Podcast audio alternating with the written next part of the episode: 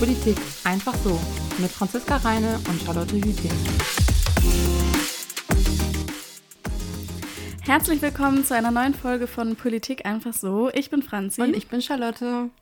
Es ist die erste Folge dieses Jahr, also frohes neues Jahr, auch wenn es ein bisschen verspätet ist. Ähm, wir hoffen, ihr seid alle gut ins Jahr gestartet. Charlotte, wie bist denn du eigentlich so in 22 gekommen? Leider, leider nicht so gut. Ich war ähm, krank. Also kein Corona. Oh ich habe mich, ich habe mich getestet. Keine Angst, ich habe kein Corona gehabt. Aber ähm, ich habe um halb zwei schon geschlafen und ich habe auch schon vorher bin ich die ganze Zeit schon eingeschlafen. Mitternacht meine Schwester so frohes neues Jahr und ich so, Hä, was? Ja, frohes neues Jahr. Ja, daher nicht oh nein, so toll. Das ist ja richtig blöd. Und du? Ach, bei uns war es eigentlich ganz cool. Wir haben so ein Krimi-Dinner gemacht, das habe ich noch nie gemacht. Das Kann habe ich mal weiterempfehlen, das war sehr witzig. Ähm, ja, und sonst ganz entspannt, kleine Runde, man konnte ja nicht so Ja. viel machen.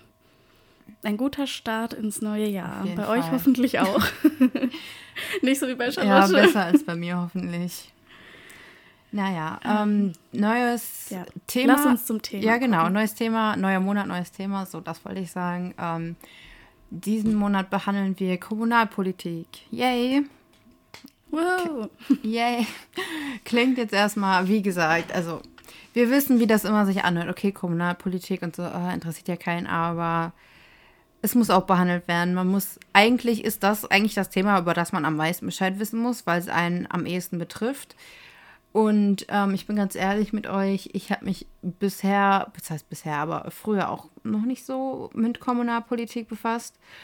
Äh, was ist mit dir? Hast du dich schon ständig in deinem Leben damit befasst? Nee, es geht eigentlich nicht so viel. Also nur bei den Kommunalwahlen, ich glaube 2020, ja, haben wir gewählt. Ähm, da so ein bisschen, aber sonst auch nicht so viel, weil es ist halt, wie du sagst, man hat immer das Gefühl, so, ja, die diskutieren da über irgendwelche Kleinigkeiten.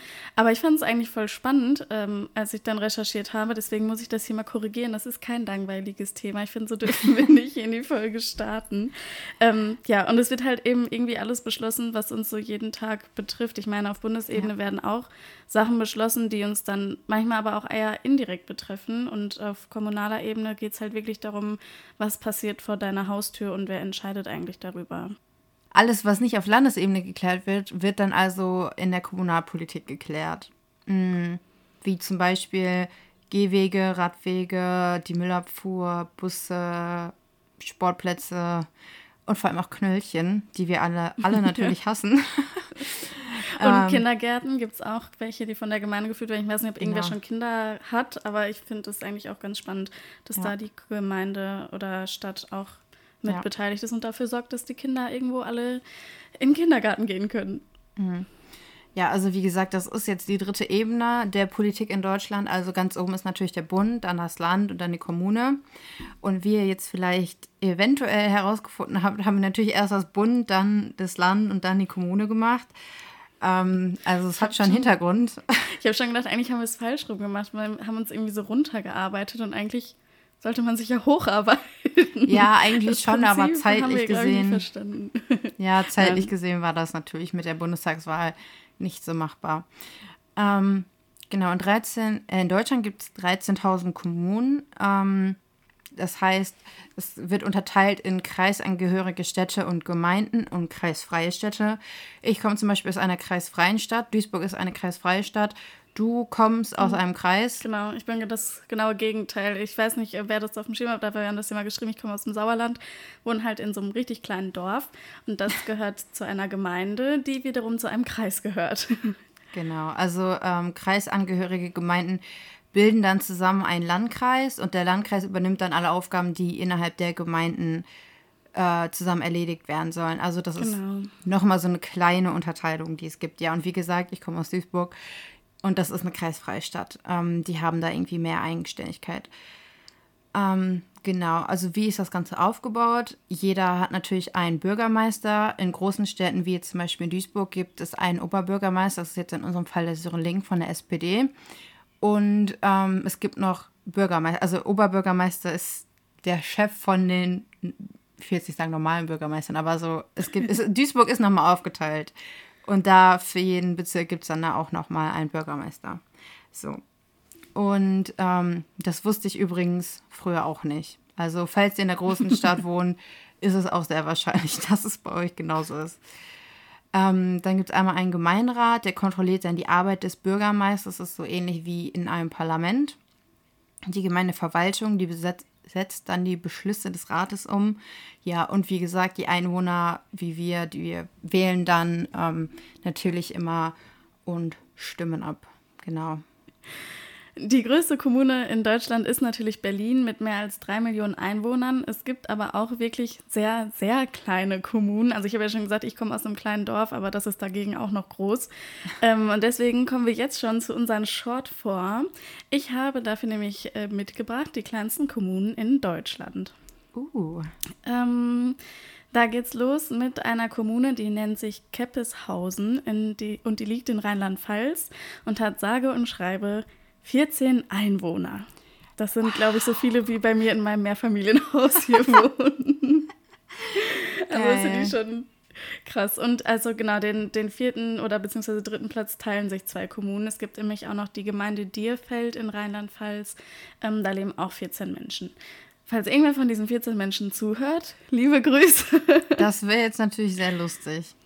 Ja, also falls ihr irgendwer von euch zuhört, meldet Oder euch. Oder falls irgendjemand cool. jemanden kennt, der in so einem kleinen Dorf wohnt, ja. schreibt uns gerne bitte. Ja, vor allem es ist ja nicht nur das Dorf, das ist ja die, die ganze Gemeinde. Ja, so, die ganze Gemeinde meine ich ja. Okay, es geht weiter. Schon, dann sind wir schon bei Platz zwei. Das ist Wiedenborstel. Wiedenborstel war eine Zeit lang mal die kleinste Gemeinde mit, ich glaube, das waren ungefähr fünf Einwohner. Mittlerweile gibt es da aber zwölf Einwohner. Deswegen ist es jetzt auf Platz zwei. Die Veränderungen sind da auch irgendwie voll krass. Das war nämlich bei der Gemeinde Gröde so. Also, weil es so wenig Einwohner sind, verändert sich das halt so krass. Deswegen, ich kann jetzt nicht versprechen zu 100 Prozent, dass das jetzt die richtige Reihenfolge und die richtigen Zahlen sind, weil sich das halt regelmäßig verändert. Aber ich habe versucht, das Aktuellste rauszusuchen. Auf jeden Fall in der Gemeinde Gröde gab es einen großen Skandal. Sie war nämlich nicht mehr die kleinste Gemeinde eine Zeit lang, weil die ähm, Bevölkerung um 42 Prozent gewachsen ist.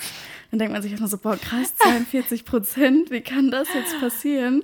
Aber es waren einfach nur eine dreiköpfige Familie, die hinzugezogen ist.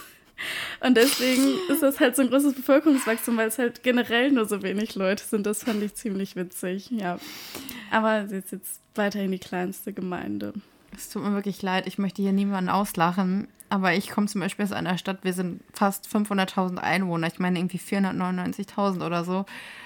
Und ich kann mir das wirklich nicht vorstellen. Ich kann mir das auch an deiner Stelle. Ich weiß so, wie viele Einwohner deine Gemeinde hat? Mm, ja, ich glaube irgendwas um die 2000. Ich kann ja mal schnell nachgucken. Red ja. weiter und ich. Also ich, für mich ist das so unvorstellbar, wie das ist, so aufzuwachsen und also Duisburg, da ist ja wirklich alles in der Nähe. Da ist Düsseldorf, Köln, Oberhausen und so. Und ich kann das wirklich mir nicht vorstellen, wie es ist, so im ländlichen Teil des Landes aufzuwachsen. Also wirklich, wenn ihr aus dem Dorf kommt oder so, wo es auch so wenige Einwohner gibt, zum Beispiel wie bei Franzi oder weniger noch, dann ähm, schreibt uns mal bitte gerne. Mich würde das sehr interessieren, wie ihr da so eure Jugend wahrgenommen habt. Weil ich war ja zum Beispiel an meinem Geburtstag, war ich ja auch im Sauerland. Da sind wir auch durch solche Dörfer gefahren. Ich muss jetzt sagen, aufpassen, was ich sage. Die, die Franzi guckt schon immer so. Nö. Was willst du jetzt sagen gegen Sauerland? Mir ist das egal.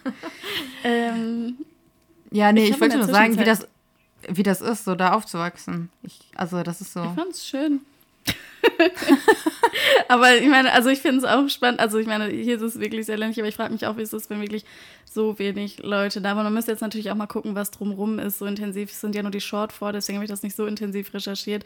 Vielleicht sind das ja auch ganz viele Gemeinden, die so eng aneinander wohnen, dass man gar nicht merkt, dass es so wenig Leute pro Gemeinde sind. Ich habe auf jeden Fall jetzt gerade mal zwischendurch geguckt und lag gar nicht so falsch. Also ich konnte jetzt natürlich keinen Faktencheck machen. Das sind jetzt die ersten Zahlen, die ich finde. Deswegen korrigiert mich, wenn ich jetzt was Falsches vorlese. Aber äh, mein Dorf, wo ich aufgewachsen bin, hat 1058 Einwohner. Und die Gemeinde hat aber insgesamt 12.000. Also im Gegensatz zu, also sogar 12.700. Ist aber eine relativ alte Zahl. Hat sich wahrscheinlich schon wieder ein bisschen verändert. Aber so ungefähr. Ist ja schon mal was. Ja, also im Gegensatz zu denen, die ich gerade vorgelesen habe, ist das schon sehr viel. Ja, das stimmt. Okay, ähm, genau, das waren die Short Form, die gerade ein bisschen länger geworden sind. Ja, das ist, aber irgendwie ist das so ein Thema, was so relatable ist, finde ich. Deswegen so ist das jetzt gar nicht so schlimm. Ähm, genau, vielleicht können wir noch dazu kommen, dass es wie bei allen Regeln und Regelungen natürlich auch immer Ausnahmen gibt. Wir haben ja in Deutschland auch ähm, Stadtstaaten, also Hamburg, Berlin und Bremen zum Beispiel, und die sind eben auch Bundesland und Kommune gleichzeitig, wobei sich in Bremen das in zwei Kommunen unterteilt, einmal in die Stadt Bremen und Stadt Bremerhaven. In großen Städten wie Köln, Hamburg, Berlin oder München wird das auf der Stadtebene nochmal unterteilt. Ähm, da werden Gremien gebildet, damit die Leute auch innerhalb der Stadtteile Entscheidungen treffen können. Das ist ja immer sehr unterschiedlich, wenn große Stadtteile, äh, wenn große Städte äh, immer verschiedene Stadtteile haben, sollte man dann ja eigentlich auch innerhalb seines Stadtteils entscheiden können. Und diese Gremien heißen aber eigentlich immer unterschiedlich. Ich glaube, ihr habt schon mal mindestens eins gehört. Ähm, unter anderem Bezirksausschüsse, Ortsbeiräte, Bezirksversammlungen. Also ich denke mal, jeder hat da schon mal was von gehört. Und ähm, die Gemeinden werden, wie jetzt zum Beispiel bei Franzi, äh, aus vielen kleinen Dörfern wird dann eine Gemeinde gebildet und ähm, da gibt es dann Ortschaftsräte. Und das wird dann immer von den Einwohnern auch gewählt. Genau. Eigentlich kann man das auch immer so ein bisschen mit Bundes- und Landesebene vergleichen, finde ich. Also, weil wir haben ja zum Beispiel ja. halt auch unseren Bundestag und da sind wiederum Vertreter aus den Ländern, um die Länder zu repräsentieren. Und gleichzeitig ist ja auch in der EU sind Vertreter aus vom, von unserer Bundesebene, um die wiederum zu repräsentieren. Und so geht das halt irgendwie immer weiter runter, sodass man halt immer irgendwie möglichst nah dran ist und jeder die irgendwie die Chance hat, so mitzubestimmen. Ja. Ähm, Apropos mitbestimmen, ein richtig toller Übergang. Was sind eigentlich die Aufgaben von Kommunen? Ähm, ja, das ist irgendwie ein bisschen, also im Prinzip ist es leicht zu fassen, aber irgendwie auch schwer, weil die können im Prinzip sich mit allem beschäftigen. Es gibt natürlich so ein paar Pflichtaufgaben, so von Bund und Ländern vorgeschrieben sind, ähm, die die einfach durchführen müssen. Das hat ganz viel auch mit so Sachen zu tun, die einfach allgemein geregelt sind, damit nicht alles völlig bunt und chaotisch ist im Bundesland. Ähm, und dann gibt es aber halt auch so Aufgaben, das können die Kommunen eigentlich selbst entscheiden. Was da vielleicht ganz wichtig ist, da ganz oben drüber steht quasi das Recht auf Selbstverwaltung. Also wir leben ja in einem föderalistischen Staat und deswegen ist es eben wichtig, dass sowohl wie es auf Landesebene ist, auch die Kommunen einfach für sich selbst ähm, entscheiden können in einem gewissen Spielraum. Natürlich, die können jetzt auch nicht alles machen. Aber ähm, sie haben eben die Möglichkeit, oder das nennt sich Aufgabenfindungsrecht. Das heißt, sie können eigentlich alles zu einer kommunalen Aufgabe machen, was für die Kommune irgendwie wichtig erscheint. Also ich habe da irgendwie so ein paar Beispiele gesehen. Das war einmal der Verleih von Regenschirmen, könnte in der Kommune relevant sein.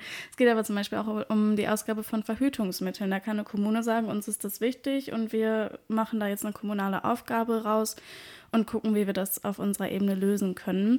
Das muss dann aber Idee. natürlich auch von der Kommune selbst finanziert werden. Also die müssen dann natürlich auch gucken, ja, ja wie das finanziell aussieht. Ähm, genau, und vielleicht was ganz wichtig ist, das ist auch ähm, extra, eben weil dieses Recht auf Selbstverwaltung so wichtig ist, in unserem Grundgesetz festgehalten, und zwar in Artikel 28, da steht, den Gemeinden muss das Recht gewährleistet sein, alle Angelegenheiten der örtlichen Gemeinschaft im Rahmen der Gesetze in eigener Verantwortung zu regeln. Genau. Ähm, vielleicht hat man jetzt nach dieser Folge oder in dieser Folge langsam das Prinzip von der Politik in Deutschland verstanden. Also sagen wir mal in, innerhalb von Deutschland, es gibt Sachen, die werden auf Bundesebene festgelegt, da muss sich dann das ganze Land dran halten, also das ganze Land Deutschland dran halten. Und dann gibt es wieder Sachen innerhalb eines Bundeslandes, da muss sich dann das ganze Land dran halten. Und auf jeder Ebene wird es dann immer kleiner und dann hat man aber auch immer mehr Spielraum innerhalb seines Reviers es gibt von oben immer irgendwelche Vorschriften, die man einhalten muss. Und dann gibt es aber auch immer noch Themen, die man dann halt auf dieser bestimmten Ebene selber klären kann. Also es ist wie eine Pyramide. ich weiß jetzt nicht, ob das so ein gutes Beispiel war, aber ich glaube, man versteht, was ich sagen will. Ich denke auch. Ähm, Genau, vielleicht, was ähm, ich noch ganz interessant fand, wie läuft das dann ab? Also wenn jetzt, also wer darf entscheiden, was in der Kommune so äh, beschlossen und diskutiert wird, wie wird das eingebracht? Und das kann halt eben von ganz vielen Seiten aus geschehen. Also es kann sein, dass der Bürgermeister sagt, mir ist das und das ein Anliegen. Es kann auch sein, dass der Gemeinderat sagt, wir wollen gerne mal ähm, über die Verhütungsmittel zum Beispiel sprechen, was wir eben hatten. Es können aber auch ähm, Bürgerthemen einbringen. Also es gibt ja manchmal auch Sprechstunden, die die Bürgermeister anbieten und man kann halt irgendwie so seine Interessen eigentlich immer irgendwo zum Ausdruck bringen und dementsprechend kann das dann zu einer kommunalen Aufgabe oder Angelegenheit werden. Wobei ich dann nochmal, da musste ich einmal kurz unterbrechen. Ich habe ja. das Gefühl, dass es in ländlicheren Teilen viel einfacher ist als in der Stadt. Weil ich glaube, hm, in so schon. Gemeinden und so gibt es öfter diese zusammen, wo man sich zusammensetzen kann, darüber sprechen kann, weil ich habe in Duisburg wirklich nicht oft mitbekommen, dass man sich hier irgendwo mit seinem Oberbürgermeister zusammensetzen kann. Also klar, er ist oh, auch echt? präsent, ja, aber ich glaube, es ist weiter entfernt. So, das will ich sagen. Es ist mhm, weiter entfernt. Ja. Der Oberbürgermeister ist weiter entfernt als ja. natürlich in so Dörfern. Ich habe das schon oft gesehen mit diesen Bürgermeistersprechstunden und es ist natürlich auch was anderes, ähm, wenn man aus so einem kleinen Ort kommt, also mein, ähm, ich weiß noch, früher war mal eine Zeit lang mein Nachbar der Bürgermeister. ja, da war ich aber noch ganz klein, also da hatte ich jetzt noch nicht so viele Anliegen, die ich mit ihm diskutieren konnte, aber da ist man, kennt man sich vielleicht auch ein bisschen ja. persönlicher. Aber theoretisch haben Bürger oder Einwohner eben die Möglichkeit, ja. irgendwie ihre Ideen einzubringen. Genau, und dann gibt es halt verschiedene Ausschüsse, wo das dann diskutiert wird. Da gehen wir gleich ja nochmal genauer drauf ein, wie sich das einteilt. Und dann ähm, gibt es regelmäßig Ratssitzungen, die sind auch öffentlich zugänglich. Also falls euch das interessiert, was bei euch in der ähm, Gemeinde oder in der Stadt los ist, man darf sich dabei setzen und zuhören. Ähm, und da werden die Sachen dann beschlossen. Wenn etwas beschlossen ist, dann muss das aber nicht einfach so hingenommen werden von, also wenn der Rat etwas beschließt, müssen die Bürger das nicht einfach so hinnehmen. Ähm, die haben die Möglichkeit, sich zu beschweren und können zum Beispiel einen Bürgerentscheid einfordern. Also das können sie beantragen in einer Angelegenheit, wenn sie da nicht zufrieden sind mit dem Beschluss.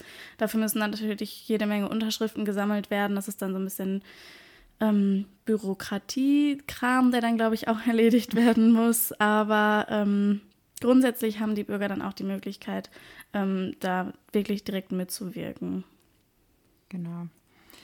Ähm, ja, Bürgermeister haben wir jetzt schon die ganze Zeit drüber gesprochen, aber wie wird man Bürgermeister? Was gibt es für Voraussetzungen und so weiter? Also, mm, es kommt immer darauf an, der Bürgermeister wird immer unterschiedlich gewählt. Fünf bis neun Jahre ist eigentlich immer so ähm, der Durchschnitt jeder, der in Deutschland wahlberechtigt ist, kann sich auch ähm, natürlich zur Wahl stellen. Das ist aber ja natürlich in allen Positionen in der Politik so. Äh, in den meisten Bundesländern ist das Alter festgelegt, meistens zwischen 21 und 65. Also man darf nicht zu jung, aber auch nicht zu alt sein.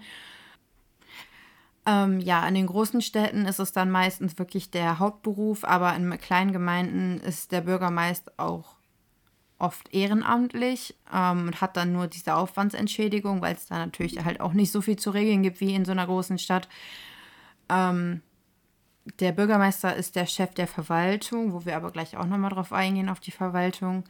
Und er ist der Vorsitzende des Gemeinderats und der Ausschüsse. Ausschüsse. Mein Gott. Ähm, ja, der Bürgermeister hat ja, wie Charlotte gerade schon gesagt hat, je nach Größe der Gemeinde oder Stadt auch unterschiedlich viele Aufgaben. Generell gehört aber dazu, dass er das Rathauspersonal führt und Gemeinderatsentscheidungen vorbereitet, dass sie dann entsprechend auch ähm, beschlossen und umgesetzt werden können. Ähm, dann muss er die Gemeinde repräsentieren nach außen, zum Beispiel ähm, durch die Pressearbeit, dass er mit der Presse spricht oder auch äh, gegenüber anderen Gemeinden.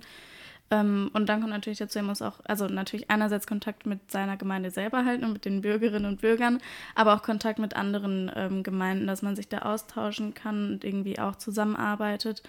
Und dann sollte er natürlich nicht nur die Gemeinde repräsentieren, sondern die auch auf Landesebene vertreten und da die Interessen durchsetzen. Ja. ja, und damit ist der Bürgermeister irgendwie halt auch so eine Schnittstelle zwischen den Bürgern, zwischen dem Gemeinderat, der Verwaltung, die auch noch damit äh, spielt und ähm, dann natürlich auch noch zu den Medien. Ähm, genau, was sind dann die Aufgaben des Gemeinde- bzw. des Stadtrates? Das variiert ja jetzt immer wieder. Ähm, das ist eigentlich das Hauptorgan der kommunalen Selbstverwaltung. Also es hat eigentlich immer das letzte Wort. Das ist praktisch wie der Landtag auf Landesebene. Ähm, und scheidet dadurch immer die Angelegenheiten einer Kommune. Die Wahl von dem Gemeinde- bzw. Stadtrat ist alle vier bis sechs Jahre, auch direkt. Und ähm, in NRW ist es jetzt auf jeden Fall ab 16. Ich habe natürlich auch schon die kommunal, auf der Kommunalebene gewählt. Ähm, der Gemeinde- bzw. Stadtrat ist auch immer ehrenamtlich und unabhängig von der Größe äh, der Kommune gibt es aber auch immer wieder Aufwandsentschädigungen, wie zum Beispiel jetzt bei dem Bürgermeister, der das eigentlich auch ehrenamtlich macht, weil es ist ja schon wirklich viel Arbeit meistens und mhm. da ist die Aufwandsentschädigung eigentlich auch immer sehr berechtigt. Ähm, genau, jeder ja, Wahlberechtigte kann da auch Mitglied sein und ähm, die gehören meistens alle einer Partei an, ist aber nicht immer so, aber es ist eigentlich die, die Regel.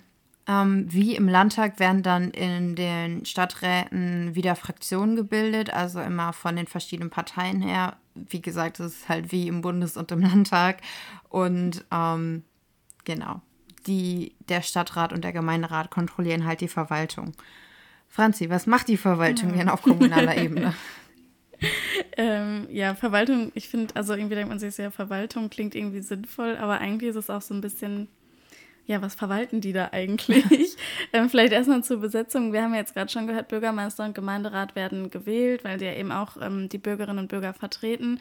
Die Verwaltung ist aber immer fest besetzt. Also das sind Angestellte von der Stadt, die ähm, nicht gewählt werden, eben weil es schwierig wäre, die immer wieder auszutauschen.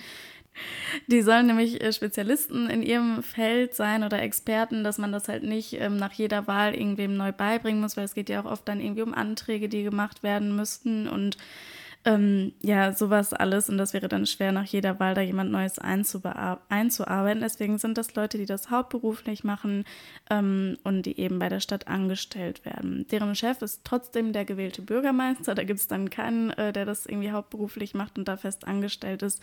Das ist der Bürgermeister. So hängt das dann alles wieder auch zusammen. Ja. Ähm, ja, was macht die Verwaltung? Die erledigen Verwaltungsgeschäfte.